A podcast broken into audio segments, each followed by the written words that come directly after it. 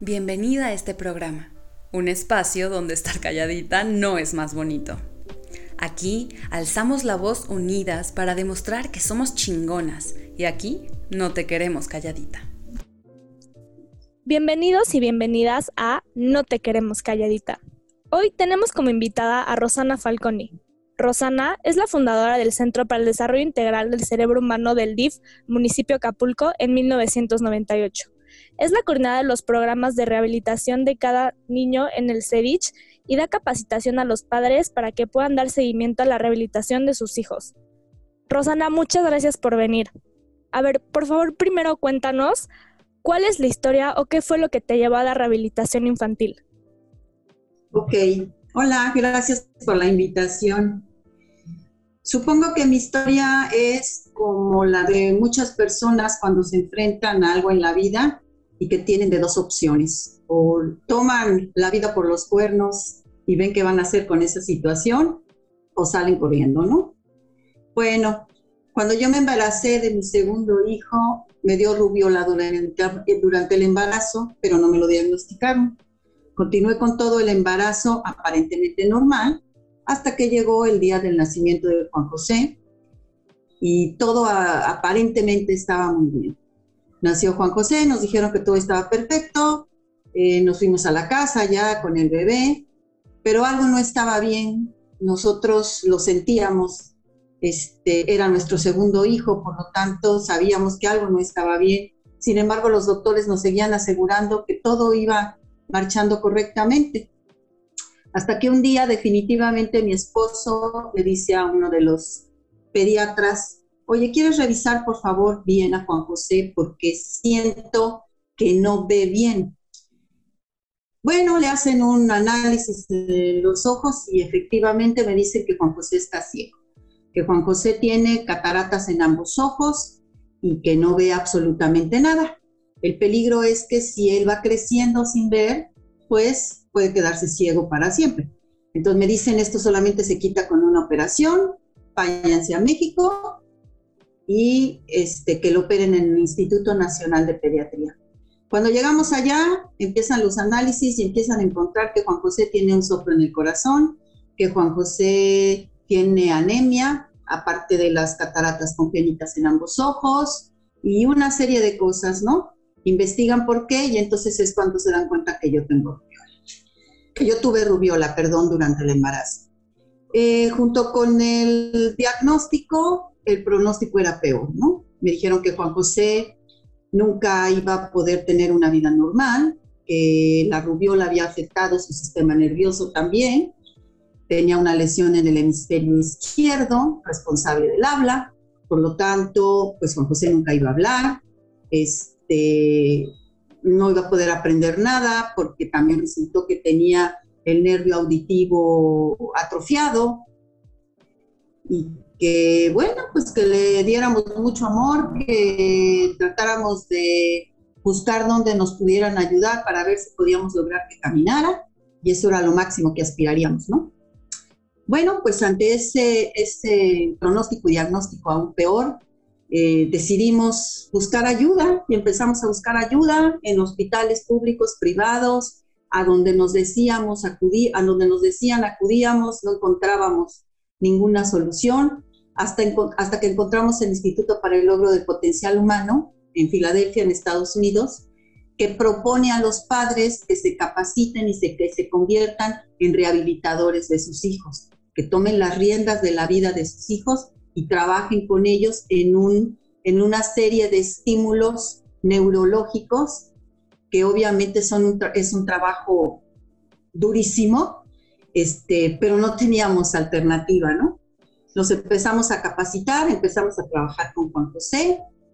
Y bueno, te lo estoy contando rapidísimo, pero a los tres, cuatro meses Juan José empezó a ser otro niño. Trabajamos muy duro con él. Mi esposo cerró un negocio que teníamos, se metió a trabajar en una discoteca de día para de noche para poder trabajar durante el día y nos dedicamos a trabajar con Juan José y aquel niño que nos dijeron que nunca iba a ver nada, que nunca iba a hablar, etcétera, etcétera, a los cuatro años de edad ya leía.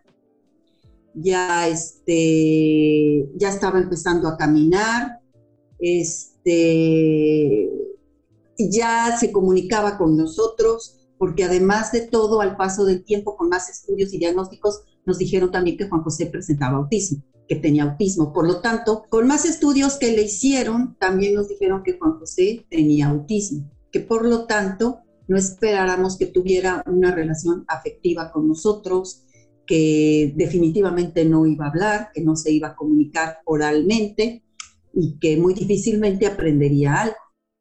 Entonces, bueno, pues como yo te contaba hace un momento, eh, trabajando con él este, en programas que nos llevaba todo el día trabajando con él, estimulándolo, haciendo diferentes tipos de programas. A los cuatro años Juan José leía, escribía, este, se comunicaba con nosotros, este, nunca estuvo en una escuela eh, eh, para niños especiales, siempre estuvo en una escuela regular. Este, y bueno, pues todo aquello que nos dijeron que no, que nunca iba a suceder, sucedió con Juan José. Este, fue más allá de nuestras expectativas.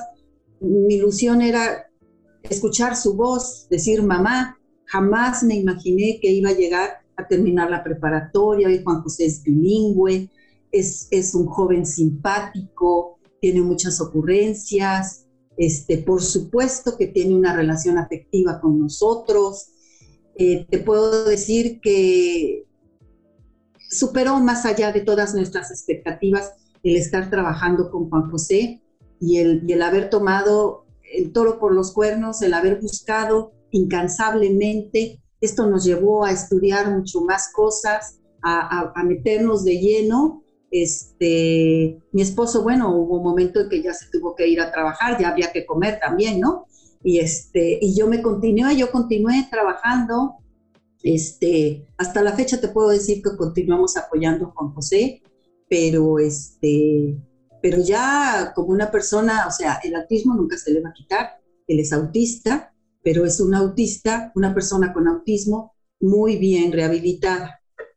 Y es así la historia de cómo entré en este mundo de la rehabilitación y de la discapacidad y de comprender que presentar discapacidad ahora lo entiendo como una característica más del ser humano. Así como hay niños que nacen con el pelo negro o con ojos verdes o con piel morena hay niños que nacen con síndrome de Down, hay niños que nacen con autismo, hay niños que nacen con parálisis cerebral. No es mejor ni peor, simplemente es y dentro de esa discapacidad puede haber mucho desarrollo, puede haber mucha felicidad y mucha realización. Claro. A ver, Rosaney, cuéntame, ¿cómo te cambió la vida y qué fue lo que aprendiste a tener un hijo autista? Bueno, definitivamente la vida dio un vuelco. Nadie espera encontrarse con una situación así. Cuando estás embarazada, no ha nacido el niño y tú ya sabes qué va a estudiar, este, cuántos hijos va a tener, este, tienes una proyección de su vida, ¿no? Muchas ilusiones y muchas, muchas, este, ilusiones, muchas, eh, piensas muchas cosas respecto a ese niño. Y cuando la vida te enfrenta que esto no va a ser así, tienes que reajustar todo esto, ¿no? Me cambió definitivamente al 100, este, pero para bien, me cambió para bien, o sea, soy una mejor persona, vivo más profundamente, este, es una, es una, es una vida diferente, no peor, no mejor, es diferente nada más. Entendí que no, no nos había pasado nada malo, nos había pasado algo diferente y que entonces habría que actuar en consecuencia, ¿no? ¿Qué aprendí? Aprendí que dentro de la diferencia hay mucha felicidad, hay mucha realización, que lo importante es aceptar las situaciones como vienen y, sacar lo, mejor de ahí.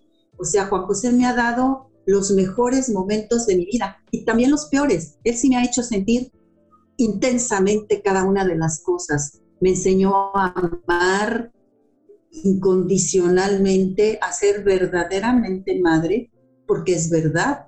Tal vez no demuestren su amor como nosotros consideramos que debe ser reconocido, ¿no?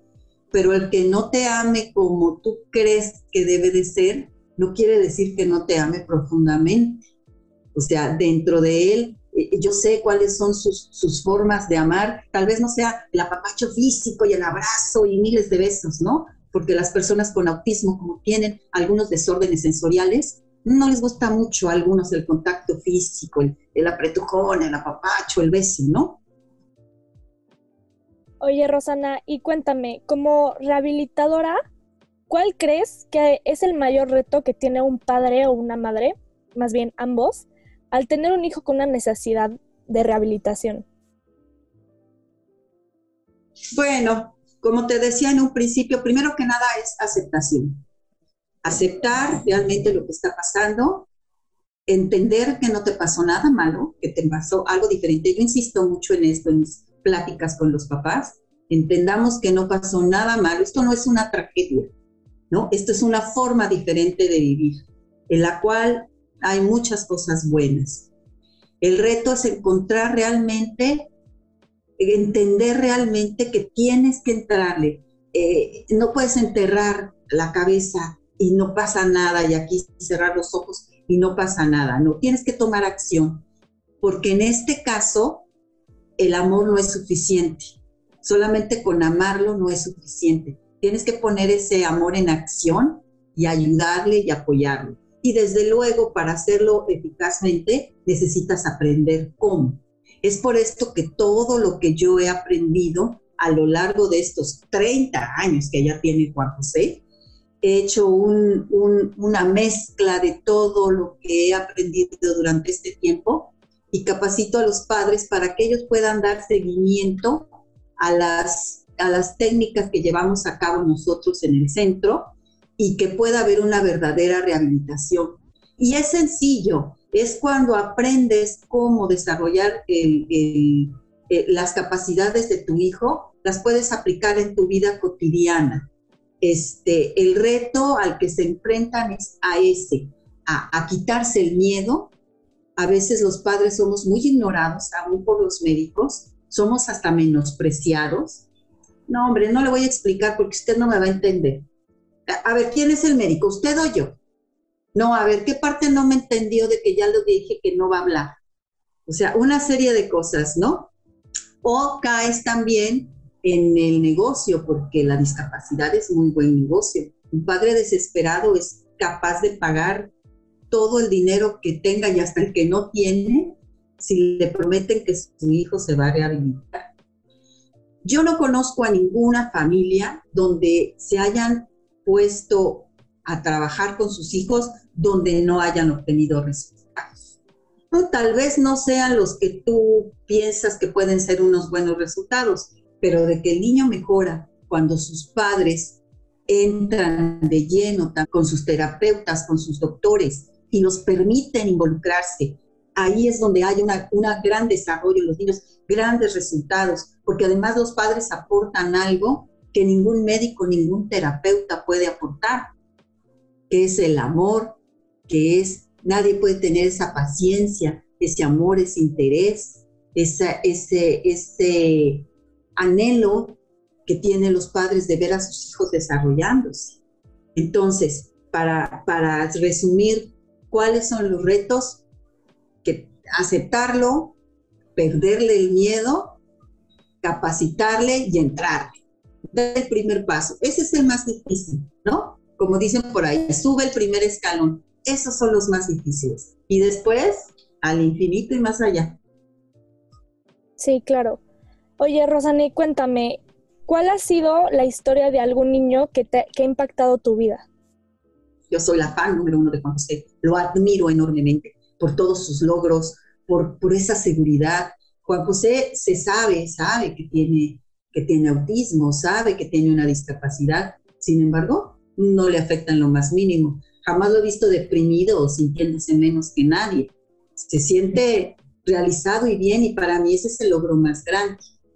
Pero bueno, por ejemplo, recuerdo a Dana, Dana, una niña con autismo también, pero aparte con otros problemas en el desarrollo, este, sumamente agresiva, sumamente difícil de trabajar con ella. Este, teníamos que sacarla de abajo del escritorio, de una mesa donde nos aventaba patadas y mordidas a los papás, a las terapeutas, a todo el mundo, ¿no?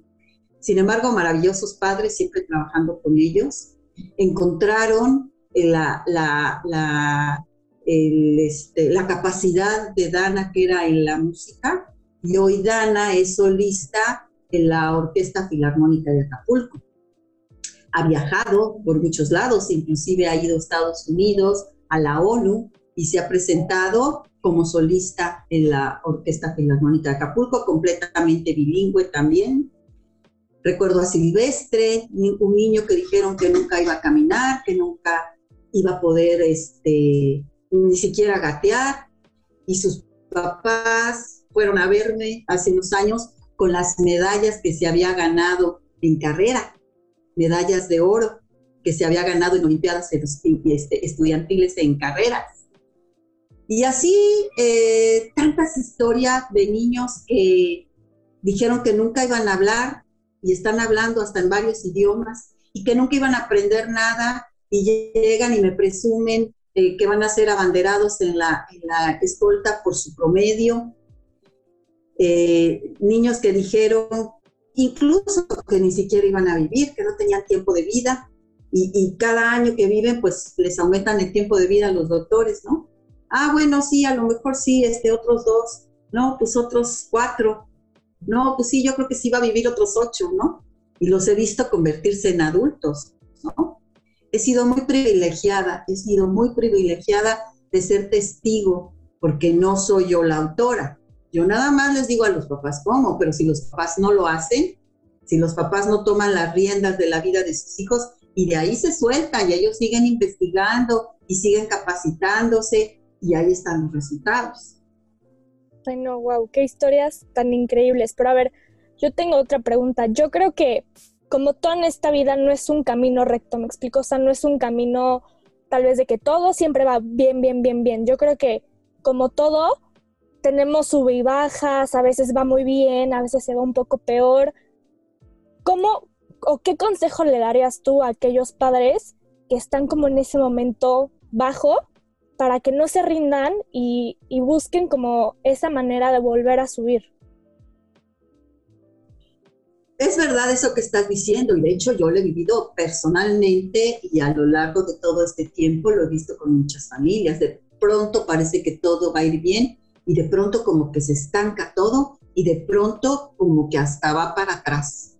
Y eso sucede hasta en el desarrollo normal, vamos a decirlo, de cualquier ser humano, ¿no? Como tú bien lo dices, hay subidas, bajadas, hay planos, donde ahí estamos, ahí estamos levitando, ¿no? Este, eso es parte de la vida, ¿no? Yo lo que puedo decir a los papás es, vale la pena la lucha, no te rindas, no, no te dejes eh, impresionar por lo que en este momento estés viendo. Siembra, siembra, siembra, siembra, porque va a llegar el momento de la cosecha, porque nos ha pasado innumerables veces.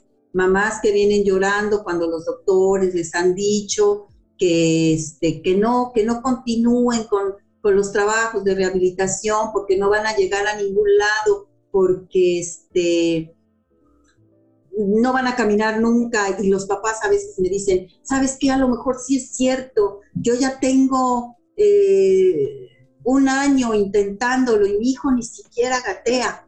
Y yo le digo, oye, ¿y qué tal si al número 366 iba a caminar y tú te rendiste?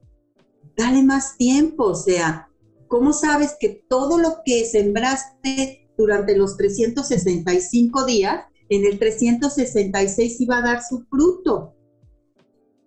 ¿Cómo sabes que no iba a pasar? Entonces, vamos a darle más tiempo, vamos a darle más tiempo. Y afortunadamente, eh, hemos visto que a pesar de incluso a veces los retrocesos, si tú continúas, hay resultados. Te digo, yo estoy verdaderamente sorprendida de los resultados, empezando por Juan José, como te digo. Mi aspiración era que caminara y que hablara, porque eso es lo que siempre los padres preguntan. ¿Y va a hablar? ¿Y va a caminar? ¿Y va a poder ir a la escuela? Bueno, no solamente habló, habló en dos idiomas. Camina. Eh, ahí es medio torpezón, pero porque es flojo, ¿no? Este, y ha aprendido muchísimo. Juan José está actualizado en el tema que tú quieras, en el tema que tú quieras, él lo conoce y está actualizado. Y ahorita es un este, maestro en el COVID.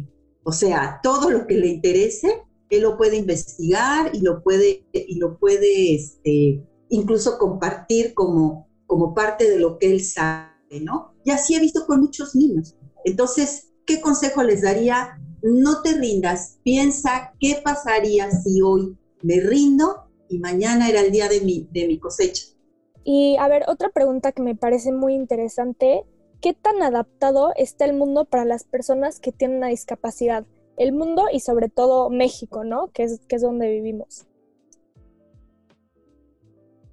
Pues mira, hemos avanzado, sí hemos avanzado un poco, porque sí nos falta mucho.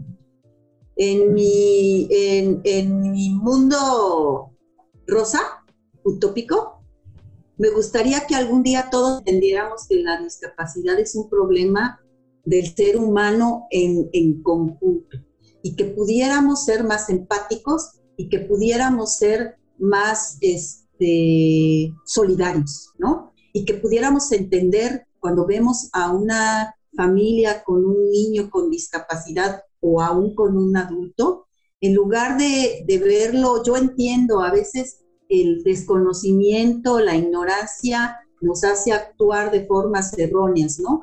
Pero ojalá pudiéramos, en lugar de, si hay una escena ahí, está pasando algo, dejar de verlo como morbo, no tenerle miedo y acercarnos y ayudar. ¿En qué la puedo ayudar?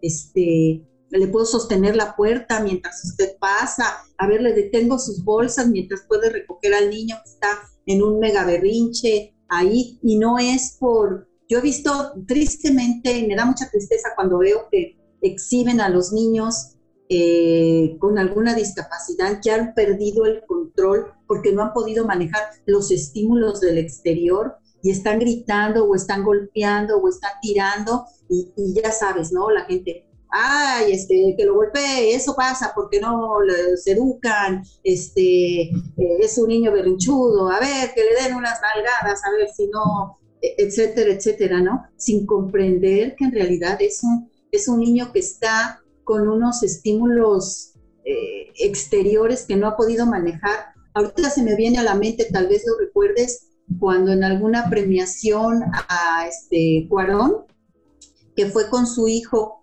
con su hijo Elmo, que tiene autismo, y entonces las cámaras lo tomaban a él haciendo manitas y jugando con sus dedos y eh, balanceándose y haciendo algunos ruidos y conductas extrañas para, para los ojos de alguien que no entiende esto y se convirtió en un gran meme, ¿no? Y se convirtió en memes y, y le dio la vuelta al mundo y no sé qué. Y yo decía, bueno, si comprendieran lo que es el autismo, estarían de pie aplaudiendo a ese joven que pudo mantenerse ahí en esa ceremonia con tantos estímulos exteriores, con tanta gente, luces, sonidos, aplausos y todo eso que hasta algunos normales, y lo digo entre comillas, abruman de pronto.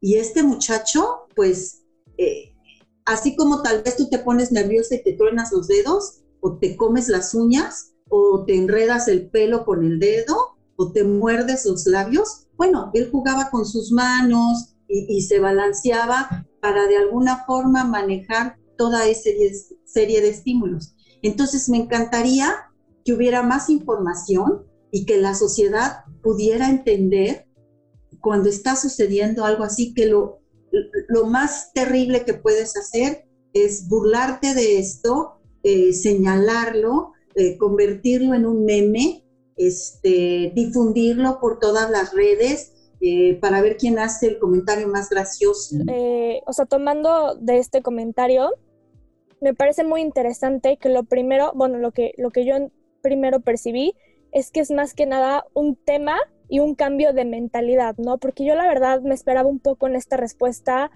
un, no sé, este, que hubieran, por ejemplo, más rampas o, este, o una forma más fácil para gente discapacitada de llegar a tal lugar. O, y me, me, la verdad sí me impresionó que lo primero que me dijiste es un cambio de mentalidad de, de todos nosotros.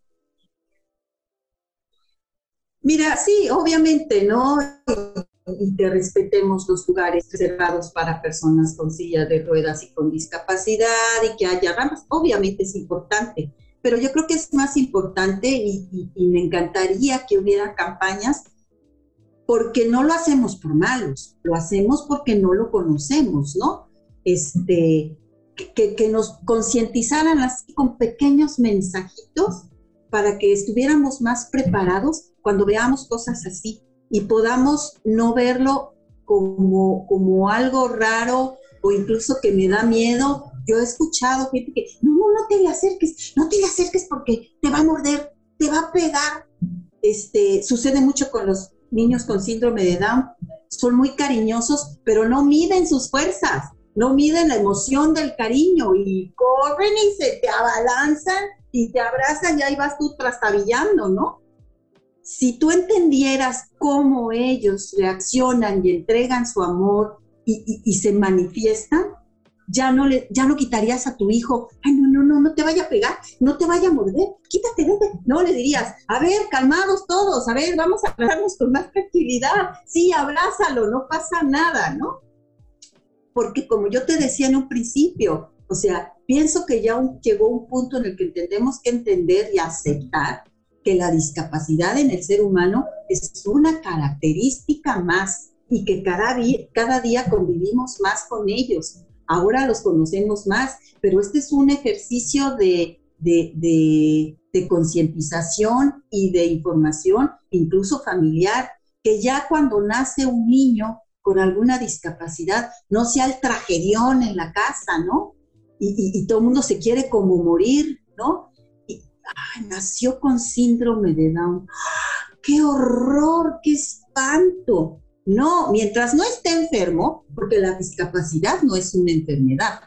Enfermedad es, a lo mejor, aunado a la discapacidad, viene un soplo en el corazón, viene una anemia, viene alguna enfermedad, pero mientras no esté enfermo, puede, puede, puede realizarse tal vez no como tú lo estés pensando, pero puede desarrollarse, puede ser feliz, podemos convivir con él y ojalá algún día todos nos enteráramos de eso y, pudiéramos entender, nuevamente te digo, que la discapacidad es un asunto de todos, no nada más de la familia del niño o de la persona que lo vive.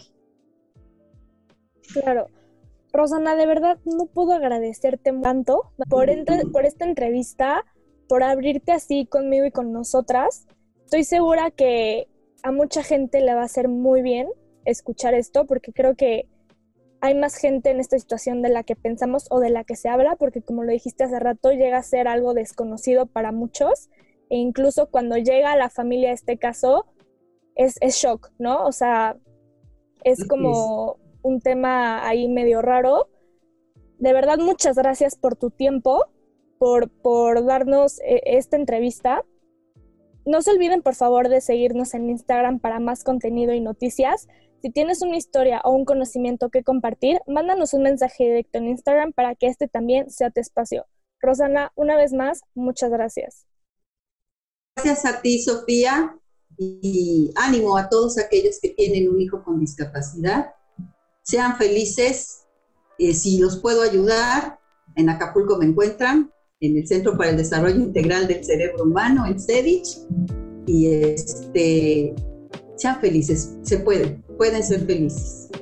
Aprovechen todas las, las, todas las capacidades que su hijo tiene. Gracias por escuchar y recuerda que no te queremos calladita.